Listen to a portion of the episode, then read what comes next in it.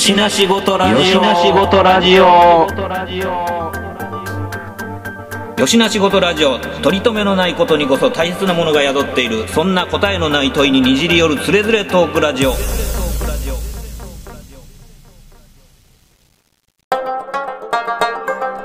しの仕事ラジオやって。よしの仕事ラジオ？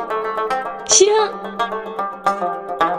はい始まりました。よしなしごとラジオです今回お届けするのは私トミーとえー、うっちーです。よろしくお願いします。久しぶりにあのリモートでのうっちーさんとサシの収録ということになってますけども、このパターンちょっと久しぶりですね。ほんまやね。ほんまやね。うん、差しはなかった。この間カリンバ。そうですね。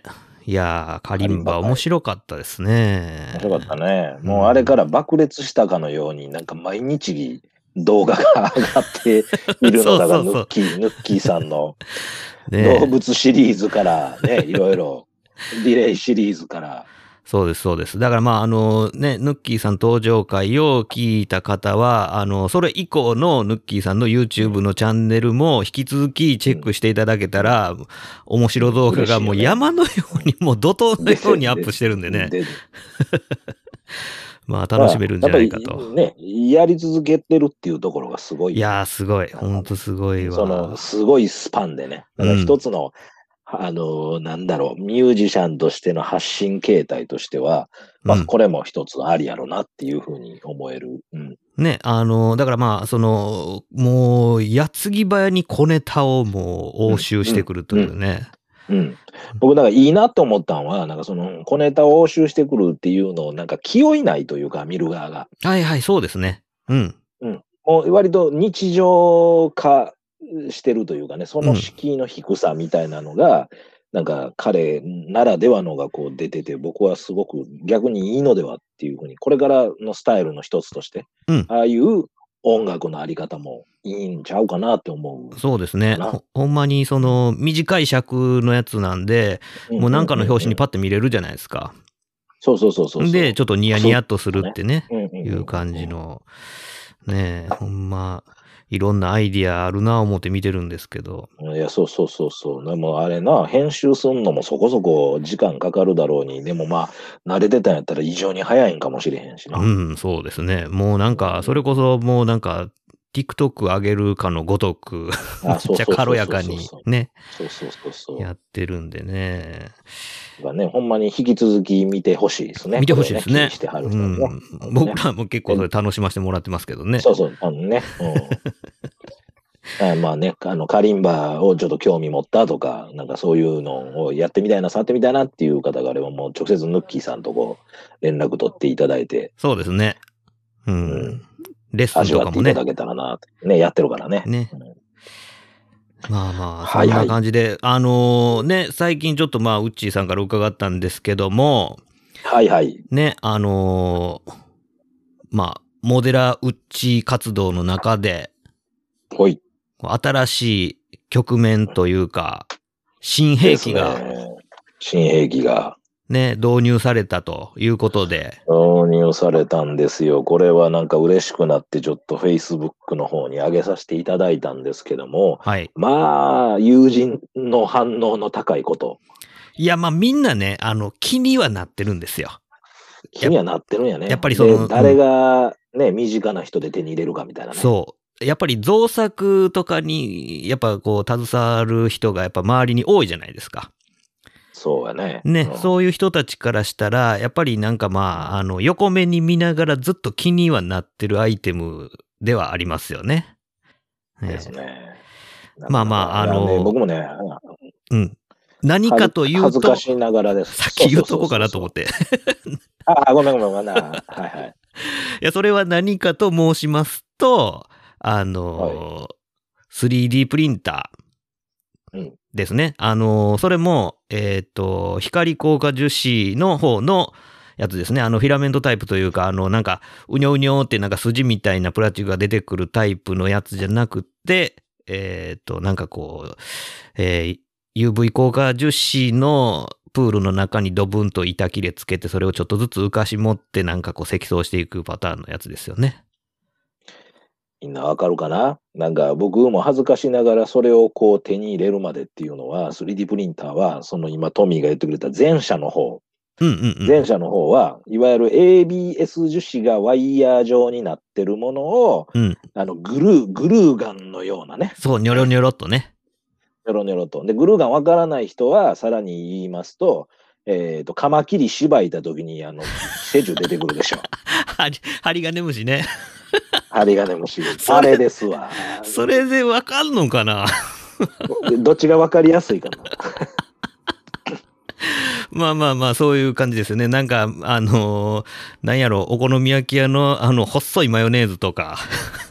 そうそうそうそうそうそう。マヨネーズはなんかあの速度がちゃう。そうですね。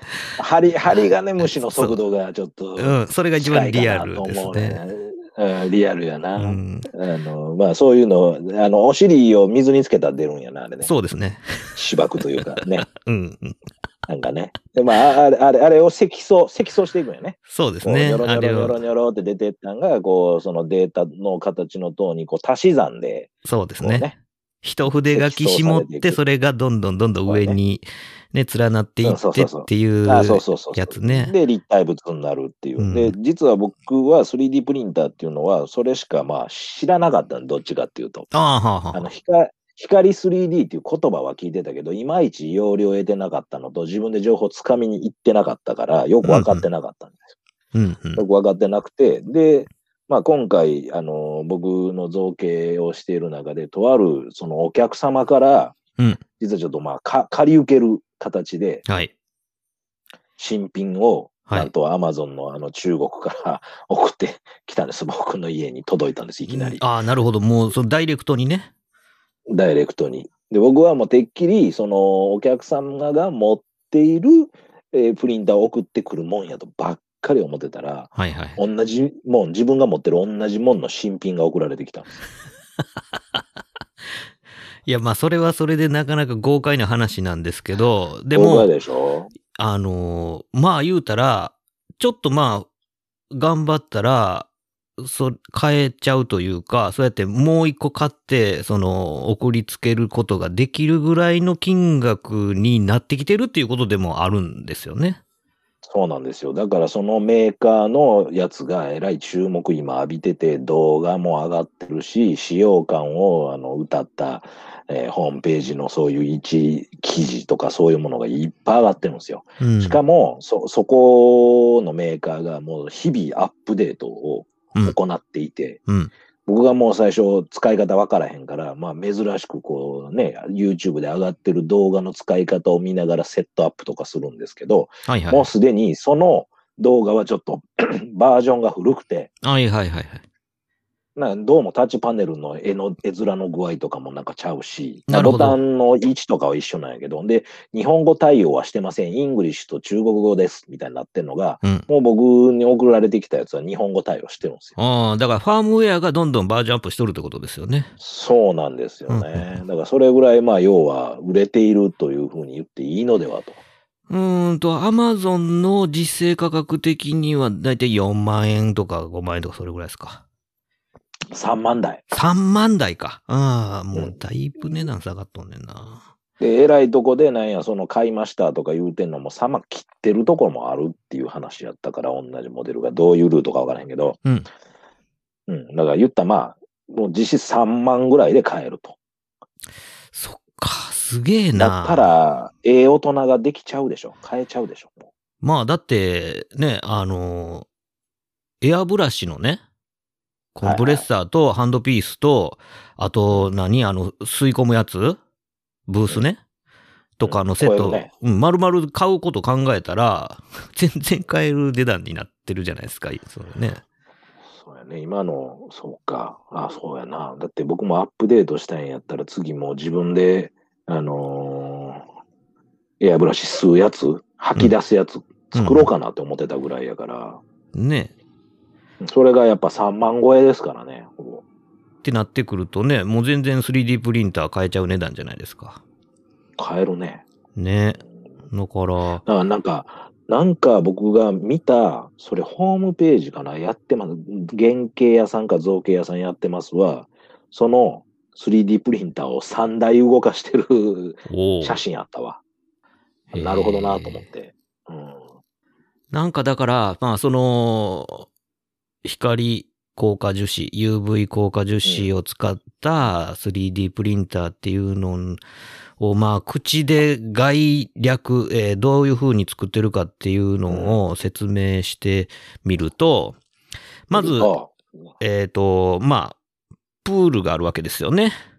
そうですね。ププールのサイズどれぐらいですか？はがきよプか、はがきより一回り大きいぐらいかな。ぐらいのうんプールがあって、で、そのプール、のそのプールはアルミの鋳物でできてるんですよ、枠だけ。ほうほうほう。で、そこの部分が、あれですよね。画面で LCD パネル、要するに液晶の画面になっとるわけですよね。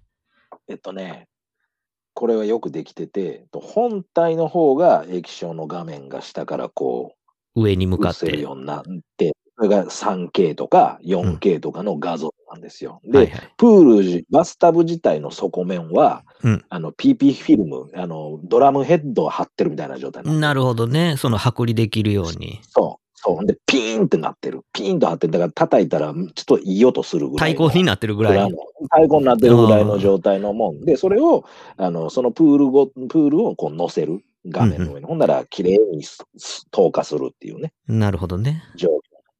うんで、そこに、その、まあ、えっ、と、ベッドというか、上から、テーブルひっくり返したみたいなやつが沈んでてで、そいつプラッがト、フォームっていう言ってるね。んそうですね。そいつが、えっ、と、まあ、その画面、ひたひたの、ピッタピタのところについてる状態で、まず画面に、その一層目がこうピカッと光るわけですよね。そうそうそうです。で、それも言ったら、目隠しされた画像なんですよね。だからう、ん積層するためには。うん一層目は、例えば丸やったら丸だけが残ってて、あとは全部目隠しされてて、うんうんうんでそこに光が当たると。で、光当たったとこだけ固まるだけから、固まる。でその固まったやつが、その、プラットフォーム、その、ひっくり返したテーブルの上側ににそうそうそうそう貼り付くわけですよね。そうそうそうそう。まずで、そこからちょっとずつ、まあ、あの形を変えながらピカッと光り、ちょっとだけ浮いて、ピカッと光り、ちょっとだけ浮いてっていう、その光プラットフォームが、あれ何歩ぐらいの刻みです ?0.0 何ミリとか刻みそうそう、ですかね。0.01とか02とかなんかそんなんよね。のだから、なんか、せあの、ミルフィーユの枚数が出てくるんですよ。はいはいはい。うん千何本とか出てくるんですよ。ああ、なるほど、なるほど。そのなんうんか厚みがごっついやつになればなるほど、その枚数が増えると。そうそうそうそうそう。で、それで、あと何分っていうた時計も出てくるんですよ。ああ、そのなんか露光時間っていうので、それがまあ、積層の枚数との掛け算で、そうそう。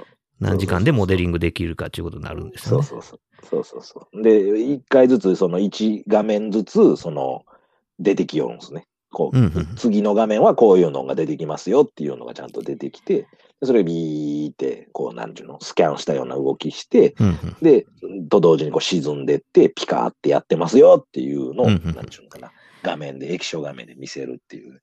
その、だから、まあ言うたら、あの、MRI のあの輪切り画面あるじゃないですか。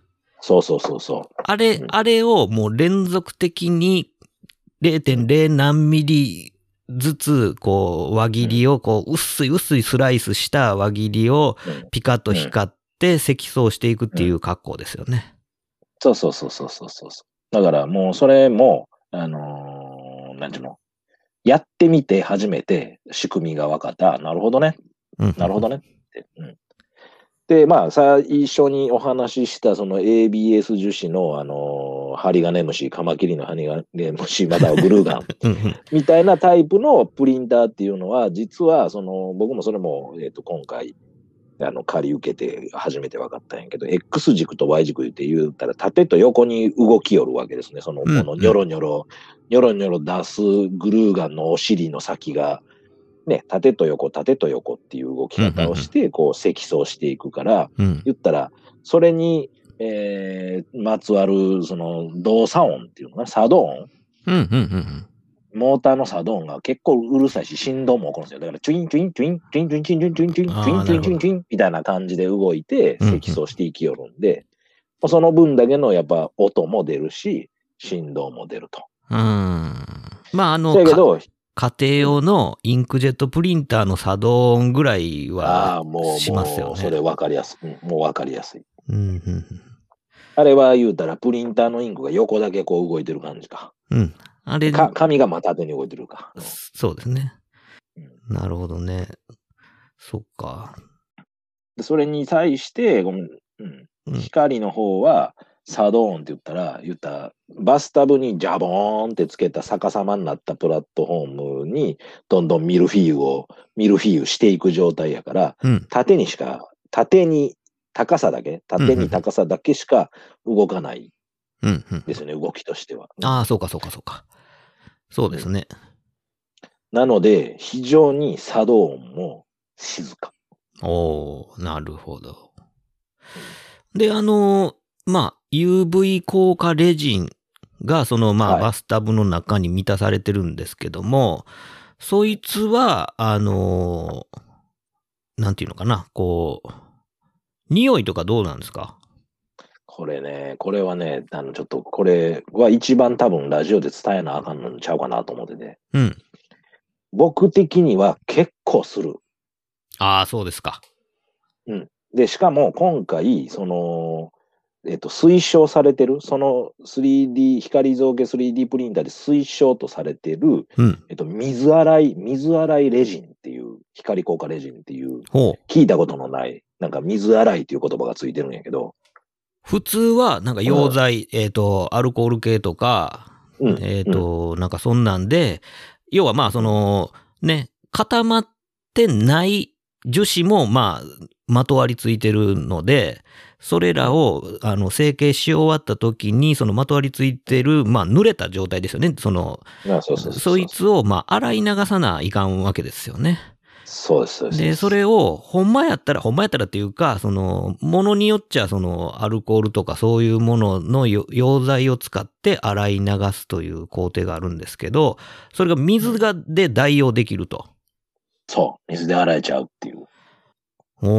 せやけど、うん取り扱いがちょっと変わってて、はい水洗ってもええけど、じゃあ水につけっぱにしとくなよっていう注意書きはあります。なぜかというと、うんえー太ると。染み、染み込んで太っちゃいますという。放置してると。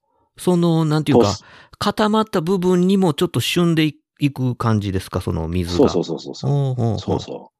結局、だから一次効果と二次効果をせんなあかんねやけど、はい。一次効果は要はそのミルフィーユする時点が一次効果になるわうんけですよね。うんうんうん固まだガッチガチにはなってないのか、その時点では。脱皮、脱皮したてのようなおおなるほど。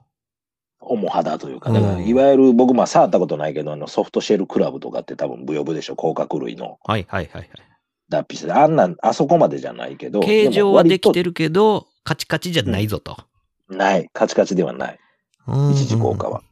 なので、まあ、水洗いレジンから上げて、で、あの水で、まあ、余分なのは流してあげて、うん。で、あれですわ、優しく、なんていうのかな、歯ブラシ、歯ブラシよりもっと筆、柔らかい筆で筆とかで。うん、そうそうそう。で、中性洗剤つけて、で、表面をこうちょっと、コシコシコシコシとやってあげると。うん固まってない樹脂を全部まあ。取り去っ鳥の、うん。で、まあ、さらに水洗い脱し脱出して、はいで。それから、ちょっと天日干し、ほうほうほちょびっと天日干し。うんでその後に UV でもう一発固める二次効果をしてくださいよってう。いうう、ん指示うんなるほどね。そうかそうか。で僕の場合は二次効果はその UV, UV ライト便利なやつ、そのネイル用のやつとか持ってないから、はいはいはい。とりあえずもう、ええか、もう直接日光でっていう感じで、ちょっと放置した状態にしてます、今。うん、なるほど。そうかそうか。ありますもんね。あの、ジェルネイルとか、そういうのの、あの、UV ランプとかありますもんね。あの、うん、もう、自分でちょっと、あの、材料はじ実はあるんで、うんうん作ろうかなと、改造して作ろうかなと思ってたんやけど、はいはい。なんか値段見たら安いからね。そう、安いのよ。だって、もうなんかあの、100均とかでも売ってるレベルやもんね。そうそうそうそうそう。要はあれをこういっぱいつけ、つくようにしたらいいってことでしょ。鏡入れて。そうですね。うんだから、もうそれやったら買った方が安いんかなと思って。物はあるから、まあもうもったいないっちゃもったいないんで。なんかね、僕もなんかそういうジェルネイル用のやつ持ってるんですけど、800円か900円ぐらいやったと思うんですよね。そうそう、それぐらいそれぐらい。もうそれぐらい。ですよねそれまたはそのば倍ぐらいで、なんかあの鎌倉みたいに手入れれるやつあるわ。うんうんですよね。うんうん。うんそうそう。なんで、まあうんももう、しのごの言うてる間に買った方が早いなみたいな。そうそうそうそうそうそう。だって多分つ作ってるより早いもん、多分。そうですよね。うん。ポチってやったら届くもん、次の日ぐらいに。うん。なるほどね。それがまあなんか UV 増作のまああらましですよね。うん。で、皆さんね、聞いてる人で UV、UV レジンとかレジンって言葉が出てきてるけど、これめっちゃなんか身近にわかりやすいことを言うと、はい。あの、虫歯になって歯の治療に行った人、ことがある人があればわかりやすい。光効果レジンって。あれもそうですか。あれそうですよ。あの、レジン寝てってよく言われてる。僕虫歯多かったからかな、子供の頃。よ よく歯医者行ってて、はあ、はレジン寝てて。あれ要は光でしょ？最後パッと片面の。あ、ほんまですか？なんか全然意識してないっていうか、僕最近全然歯医者行ってないから記憶ないな。そうか。だっても、もともとあの光効果パテがタミヤさんが出した時に、あれは歯科用レジンの、言ったら応用です模か。型用、うん、模型用落としって、落とし込みっていう風な、た売れ込みやったから、光効果するレジンはもう歯科用のものを言ったら、転用したどんどんどんアアップ、そうそう、アップデートして模型用にしたもんっていう。あの、タビアのやつってあの、からし色のやつですよね。そうそうそうそうそうそうそう。はいはいはい。だから皆さん、あの、虫歯とかになって、で、虫歯になったら、まあ、虫歯になってひどかったら、まあ、神経をちょっと抜かないといけないって時があると思うんですけど、それ長期の治療になりますよね。うん、うん。で、一旦まあ、ボリボリボリって、その、掘っていって、うんで、神経を言ったら、まあ、うん言い方悪いけど、殺すわけですよね。はいはいはい。だけど、人間の体やから、強い薬で一挙にはできないから、弱い薬を時間をかけて、まあ、あの、潰していくというか、神経を取っていくっていう作業をするわけですよね。だからその分、じゃあ薬入れます。で、上蓋せんなあかんから、その蓋すんのがレジンですわ。そうかそうか。張り詰め。うん。あれがレジンです。なるほどね。そうそう。だから、言ったら、え体内の中に多少、まあ、取り込んでも大丈夫。だって実際削れていくやん。うんうんうん。次、次来てくださいよっていうのは2週間とか3週間後でしょ、大体。うんうん。うん、で、パカッと取って、また次の薬ですわ。なるほど。入れて、また蓋して。今日はって言って、早く終わるときでレジンに詰められるのは。で、よく見たらレジンって書いてあるんですよ。項目のとこあ、そうなんや。うん。あの、仮、仮の蓋しするための、まあ、やつが、そのレジンやったと。うん多分、うん光の前はおそらく二液性やと思います。エポキシとかみたいな。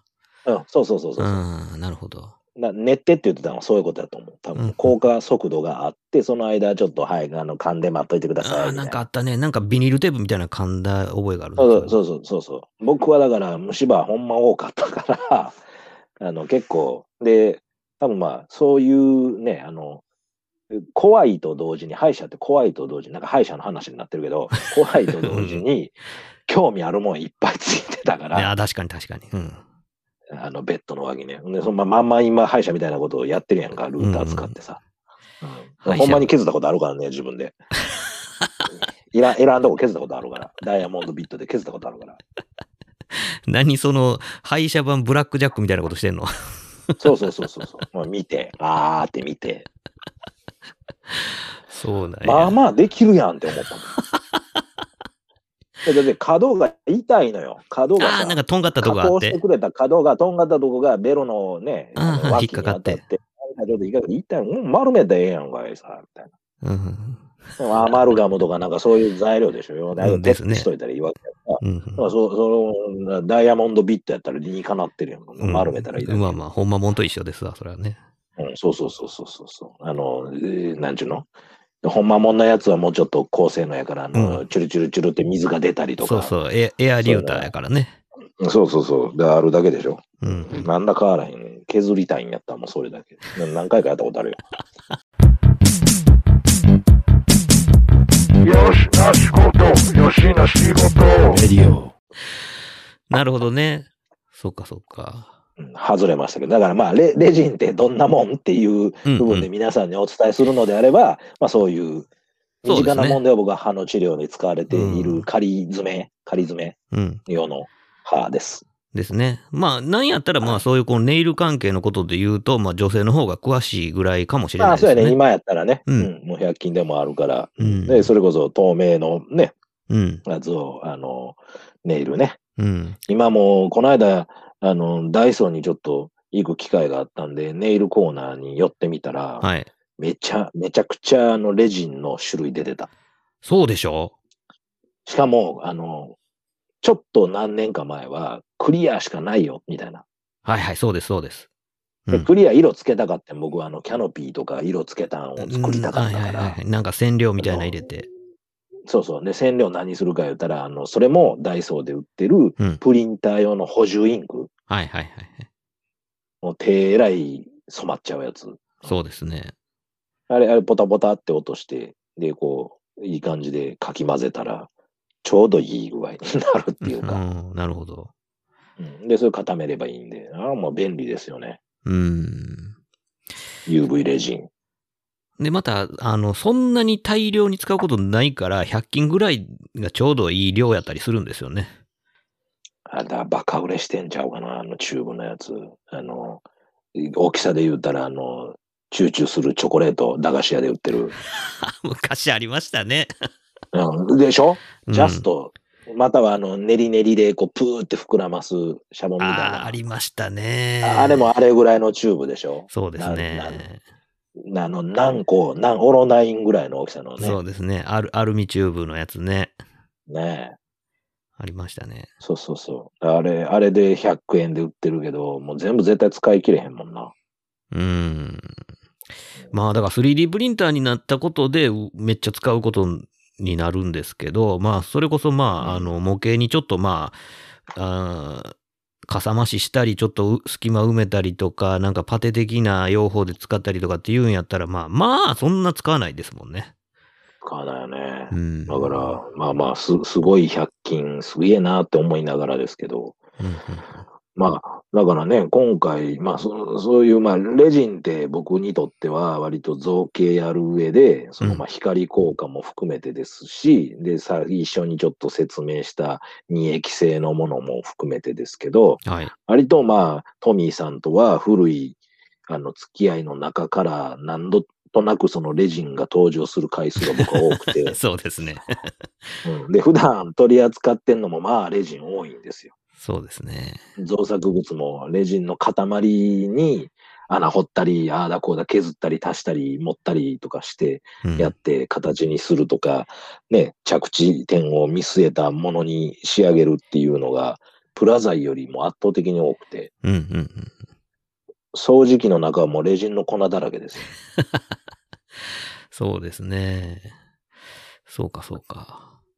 で、まあ、そんなね、ね、あのーまあ、レジン自体をこう、原型を作って、それをまあ、シリコンゴムで型取りをして、で、そこに、あの、中継ってう。いうん形で注いで、注いだ型っていう形で、まあ、流し込んで、うん。えーひある一つの形を、まあ、量産するっていうかね、うん量産するようなこととかも、まあ、あの、たまにですけど、やるんですけどね。うんうんうん。で、大体それにおいて、その原型を作るっていう作業が非常に大変なんですよ。うん。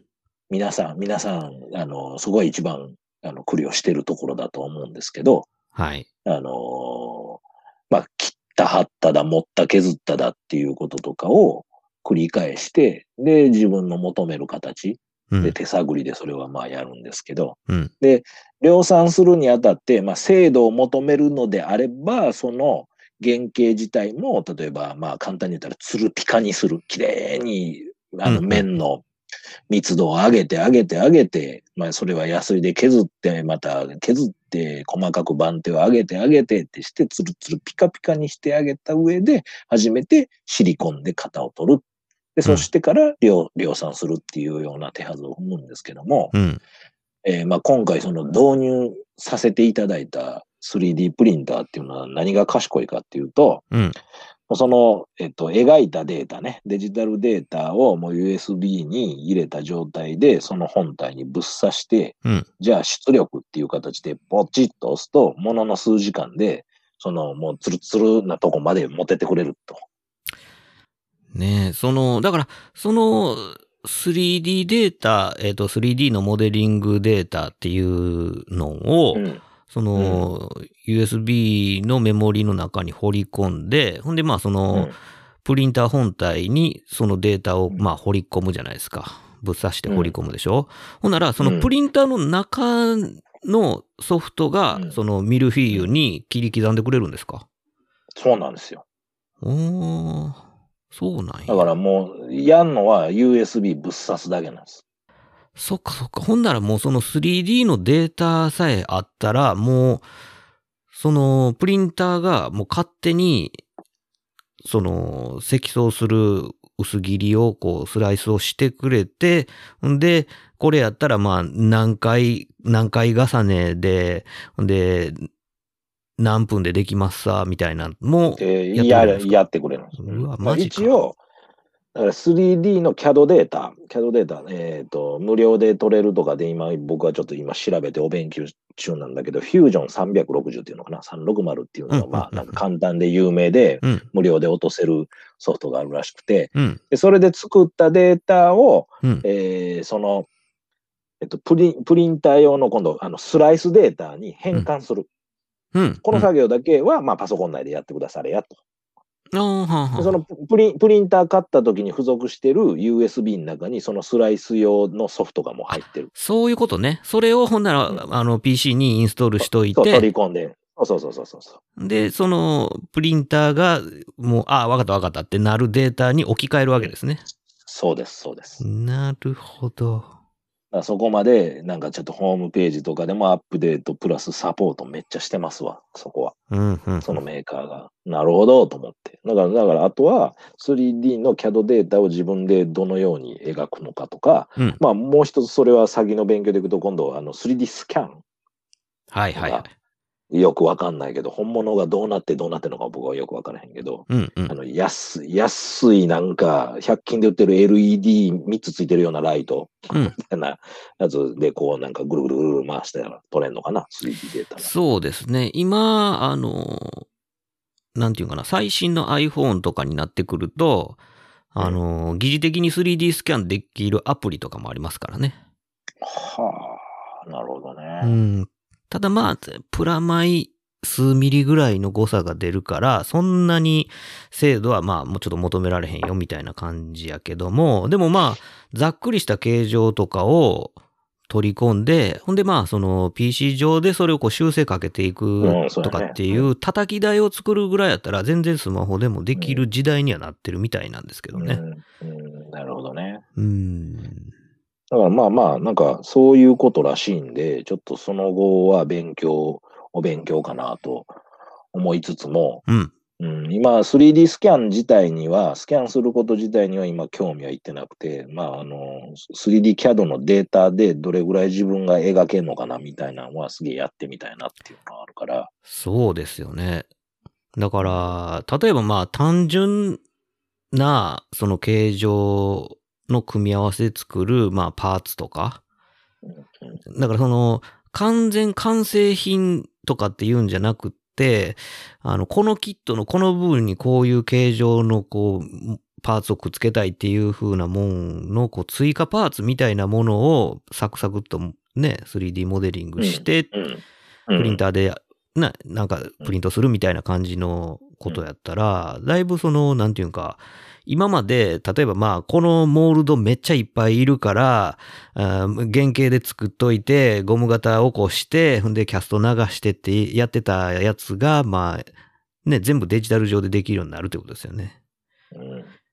ななんやろな、例えば、うーんと、手作り、アナログの手作りでやらんなあかんもんとして、うん。えー、めんどくさいけど、プリンターやったらすげえなっていうので分かりやすいところで言ったら、昔の車のグリル、おおほうほうほう。うん縦横のこうね、グリルみたいなのとか、うん格子とかああいう、うんうん、ああいうのはやっぱもう手では限界があるし、スケールが小さくなればなるほど難しいもんね。そうですね。だからまあ、あの、うんなんていうのか、規則的なだけに、あの、精度が出てないと、途端にあらが見えちゃうようなパーツに関しては、まあ、そういうの得意かもしれないですね。得意だってさ、あのー今ちょっと仮に出力させてもらってるやつが何個かあって、まあまたこれはちょっとね、後で、えー写真に送って貼っつけてもらおうかな。うんうん、がうん。いいんかなと思うんだけど、言ったらね、もう分かりやすく言ったらもう糸。糸糸。もうほんまに糸。ん縫い糸みたいな糸ぐらいの細さもきっちり出力しとるから、おおなるほどね。もう折れるやん、普通に言うたら。うんうんうん。うん、だからもうその手のものぐらいのも、きっちりそのミルフィーユの中で出力できるんですよ。なるほどね。だから言ったら、そんなね、縦横の格子のグリルなんて精度高いのなんかもう楽勝やと思うわ。そうですね。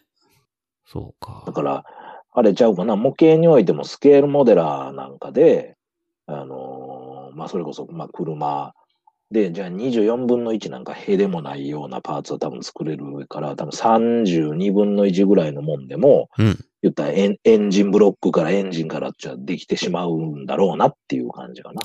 そうか。あの制度やったら。うん。まあ、今までこう諦めてたこととかって多分モデラーっていっぱいあると思うね。あ諦めるか、まあ妥協せんなあかんことうんとか、うんうん。まああと先人がやってきたこういう方法だと精度を出して大量生産できるようになって、例えば、あの、タイヤ？タイヤ32分の1のこのモデルに付属してるタイヤじゃないタイヤを履かせたいとか、そうなんですよね。あのう、ん、特トレードパにターンが違うとかね。丸いもんとかっていうのはね、なんかその、もうちょっとだけでっかいのが欲しいねんけどなとかっていう時に、あの、流用する丸がなかったりとかした時って、もうそれこそまあ、あの、なんていうのかな、昔からやってる戦車作ったり、あとはまあね、鉄道とかでやってる人とか、なんか引き物っつってまあ旋盤でね、小型旋盤でなんかもう金属削って、なんか動輪作ったりとかね、する人がおるように、まあそういうレベルで工作しないと、まん丸のちょうどええサイズのもんを作るのって案外難しいんですよね。そうそうそうそう。しかも4つ揃えるってなるとね、うん、ほんまに。難易度途端に上がるし、うんね、じゃあレース仕様だから、これホイールが違うんだよってね、もうホイールの形状になってきたら、もうほぼそうですね。できないですが、例えばトヨタ 2000GT のマグネシウムホイールのあのデザインあるでしょ？はいはいはいはい。あれ4つ同じもん作れて、まあ1個作って、まあ型取ったらいいんやろうけど、せやけど1個作るのもあんな複雑な造形大変よ。その、そうですね。に24はできたとしても32とかになったらもう多分大変やと思う。うんそんなんもデータさえあればへでもないっていうのが。プリンター怖いとこやし、なんかスケールモデルで特に車なんかは昔の車のカタログって4面図とか3面図とかきっちり載ってるから、はいはいはい。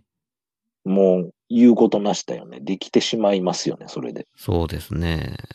うん、で、それはより鉄道模型の世界なんかも同じやと思うねんけど、鉄道模型ね、こえなくこう、まあ、あれはいろんな趣味のパターンがあるから、畑もあるからあれやけど、作るのをね、あの、趣味としてる人からしたらすごいことやと思うし、うん。図面さえあれば、とか、スキャンするデータがあれば、どうにかなるっていうかね。うん、うん、うん。まあね、もう、あの、鉄道系の人たちはほんまにそれこそ、あの、真鍮の薄板曲げて作っとる人とかまでおるから、もう、ね、わけわからん世界ですけどね。でもまあそういうのの、ね、なんかまあホイールみたいな、例えばなんかメッシュホイールとかなってきたらもう、まあもう作るの諦めるじゃないですか。ねん、じゃがね。うん。だから、そういうのができちゃうってことを考えたら、まあ、それは夢広がりますよね。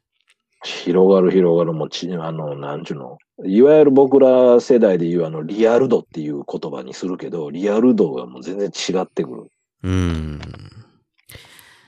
だからまあ、あの昔からの、そのまあ、なんていうかな、こう、プラ板、そしてなんかキャストの塊であるとか、あポリパテの無垢材から削り出して作るっていう、その造形ももちろん、あの、そっちの方が正解に近づく作り方ももちろんあるんですけど、ものによっちゃやっぱそういう 3D プリンターで作った方がいいもんとかっていうのもあるから、かそれらをこう、まあ、あの、適材適所をこう、ハイブリッドにしていけば、うんうんより精度上がりますよね。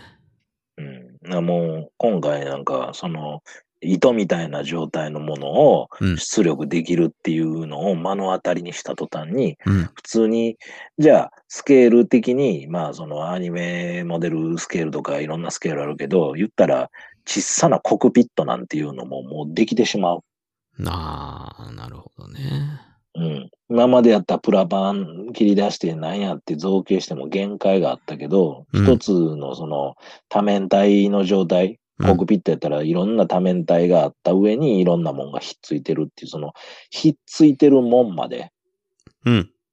再現はできてるんで、だからそこら辺が恐ろしい、精度が恐ろしいなと。なるほどな。言ったら、144分の1の飛行機のコックピットのメーター周りぐらいまでは、凹凸できた状態で出力はしてしまいやるから、うん。なんやったら垂れたベルトもいけるんちゃうかな。シシートについてるはいはいはいベルトみたいなとこまでの再現も多分できると思う。あの感じやったら。そっか。もう、それ、だから、もろもろ込み込みで作れてしまうってことですよね。うんうんだからまあ結局その人のセンスにもまたうん関わってくるっていうか、うん。うん、言ったら解像度をどれぐらい揃えるかやん、そのトータルとしてうん。上げるときに。そうですね。そのココックピットだけリアル、ね、エラリアルになってて、じゃあ側はみたいな話になってくると、で、なってくるから、結局そうなってしまうから、うんだからどう、まあそれセンス、結局。うん。あと、どうです？その、なんていうのか、まあ、例えばまあそのコックピットの話でもそうですけど、もう、言うたらまあケーキパネルとか、あーもうなんやったらそのまあ操縦桿であるとか、うんあ、とシート、で今言ってたそのシートベルトとかも、あの、一体の状態で、その 3D プリントできてしまうけども、いざそれやっちゃうと、塗装できへんがなっていうのも出てくるじゃないですか。塗装できへんがな問題と、うん。えー結局、その、出力するにあたって、うん。そういう細かい、細かい部分が多数、えー兼ね備わっているものを 3D プリントで出力するにあたって、結局、じゃあ、えっ、と、さっきまあ簡単なような言い方したけど、その USB ぶっ刺したらいいみたいな話やったけども、実は、うん。それにまつわるゲート、うん。うん。中継するためのゲート、うんゲートをなんて言ってたかな、サポートって言ってあ、サポート材ね。なんかそのさ変形を抑え、控えるために、まあ言うたら、あの、ちょっと枝みたいな感じで、そのプラットフォームから支柱みたいなのが出るんですよね。うんうんその、えー付け方ははいコツがいるっていう話だった。なるほどね。結局ね。結うん局、だからそのプラットフォームの言ったら面積の中に入れ込むために、まずどうモデルを配置するか。結局、縦軸でしか積層されて、ミルフィーユされていかないので、大きいものになればなるほど、こう、斜め、斜めさせるというか、まあ、垂直に近い、垂直に近い状態でプラットフォームにひっつけることになるから、うんおのずと一番下になる部分はサポートが長くなるっていうか、うんうん。なるほどね。サポート材もそういうランナーに相当するものも長くなるし、そこをまあどこにひっつけるのかっていう、そのサポート材の付け方は、やっぱその人のあの感とセンスと経験値みたいなのが今問題ではあるかな。その出力するものによるけど。うん。そうか。あうん、と一応、その、あ、ごめんなさい。あの、3D CAD データから、そのスライスデータに変換するときに、えーそのソフトの中にある程度、自在でこんな造形やったらサポートここつけたらよろしいやんっていうのは、勝手に自動選索っていうか、選択してつけてくれるっていうふうにはなってる。ただまあ、それに任せるだけじゃなくて、やっぱちょっと手加えなあかん部分もあるよと。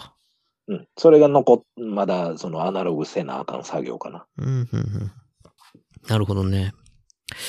いや、だからその、割と、えー、ごっついもんというか、こう、体積のでかいもんとかっていうのを作ったときに、うん。言うたらその、ごつなって重なるじゃないですか。うんうんうんで、そのプラットフォームがどんどんこう引き上がっていくときに、そのプラットフォームからこう、剥がれ落ちたりとかしたら、もうその時点でアウトじゃないですか。アウト、アウト、アウト。とか、あそとう、その、中空にしたりとかね。はいはいはいはい。中空の形状で、そのまあ、ミルフィーユして作れるけど、最後、閉じてもたら、中に液残るやんっていううんのがあるから、その液抜きができる造作にアレンジしとかんとあかんよとか、っていうようなことも、まあ言うたら出てきますよね。その、ねそういうことを考えた上で、えー 3D のそのデータを作っとかんとあかんっていうことがありますよね。うんうんだから万能ではなく、ある程度、やっぱその、そういう読み、作る、使う側がやりたいこと、着地することに対して、そういう読みは必要になってくるよね。うん。だからそのサポートの件もそうやし、サポートの件も、じゃあ、むやみやたらにつけたらいいのかって言ったらそういうわけじゃないし、やっぱ、うんあのー、シリコン中継の時と一緒ですよね。シリコン中継するときはず、えっと、原型を粘土に埋める、あれと全く同じだと思うね。うんその気気泡が抜けていくこととかを考えたりとか、はいはい。液の流れとかを考えた上で、その粘土の中に原型を埋め込み配置して両面型取るっていうとこまで、やっぱり 3D 把握できないと、うんうんその事態をうん。うん。逆さん、逆さになってて。うん。どうやってできていくんかっていうのをイメージしながらちゃんと逃げ場作ったりとかしなあかんってことそうそうそう。ですね。そうそうそうそうそうそうそう。だからそういう部分ではやっぱ経験値がまだ必要。だそこまでは甘くはないっていうか、うんうんあのやりたいことがどんどん複雑になればなるほど、うん。うん。まあ、そういうことになっていくし、おそらく僕は見た感じで言うと、有機造形的な、まあ、動物とか有機物のそういうフィギュア的なもんとかであれば、割とまあ簡単なんかなと思う。あのー綺麗な平面とかっていうのよりかは、むしろ、うねってる三次局面の連続した形状の方が、まあ、あのーわかりにくいですもんね、その、うん歪みがそれとまあ、めちゃくちゃミニマムなものに精度を求めたいとかっていうんであれば、うん。うんまあまあかなり有効なのかなっていうふうな気は、ちょっと出力した加減でまだ100%ではないけど、なるほど。うん、いけんのかなと。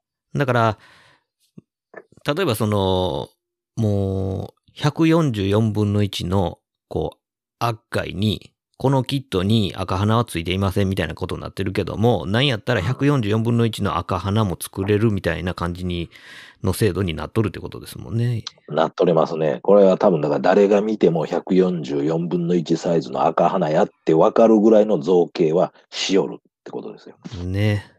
ちゃんとしたデータがあれば。うん。ただ、色塗れるんかっちゅう話やけどね。もうだから、そこやね。だからもうなんか、まあ、老眼が一挙に進むっていう、この年齢、年齢っていうのもあるけど、もう、うん最近あかんわ。もうずーっと、ずっとつけてる。塗るもんが、対象が小さくなるんで、筆ももうどうにかならんのかって思い出してきてるから。うん。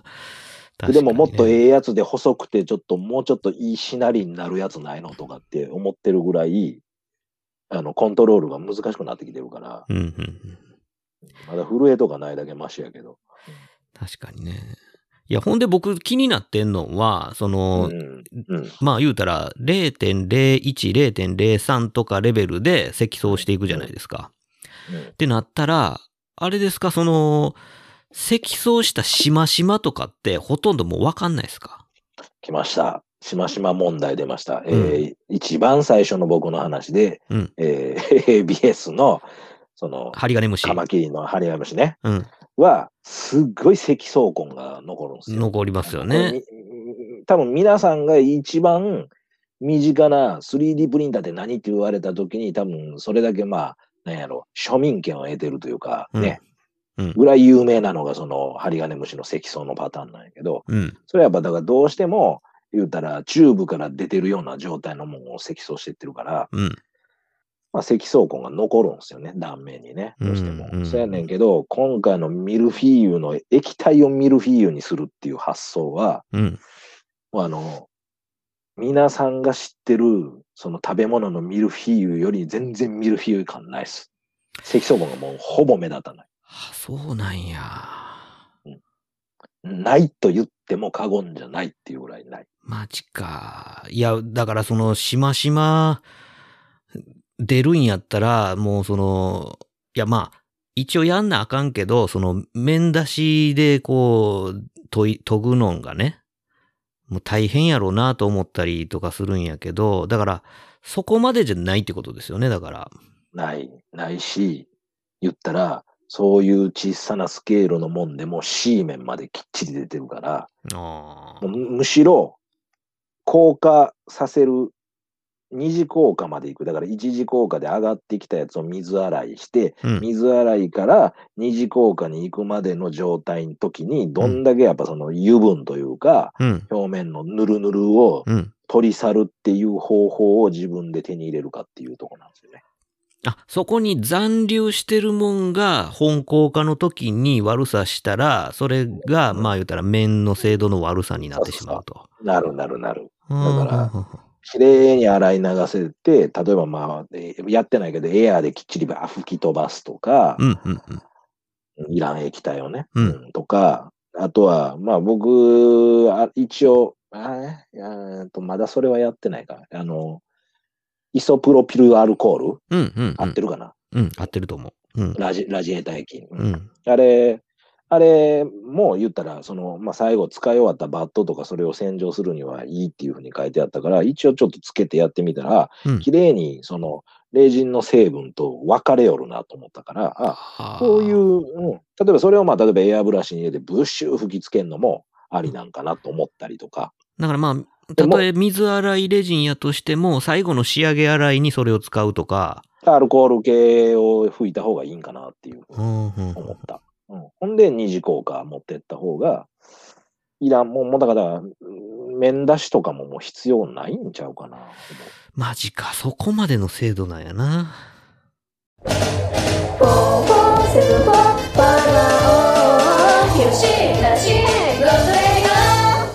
とりあえずまあ、ここで一旦締めさせてもらいます。はい。はい。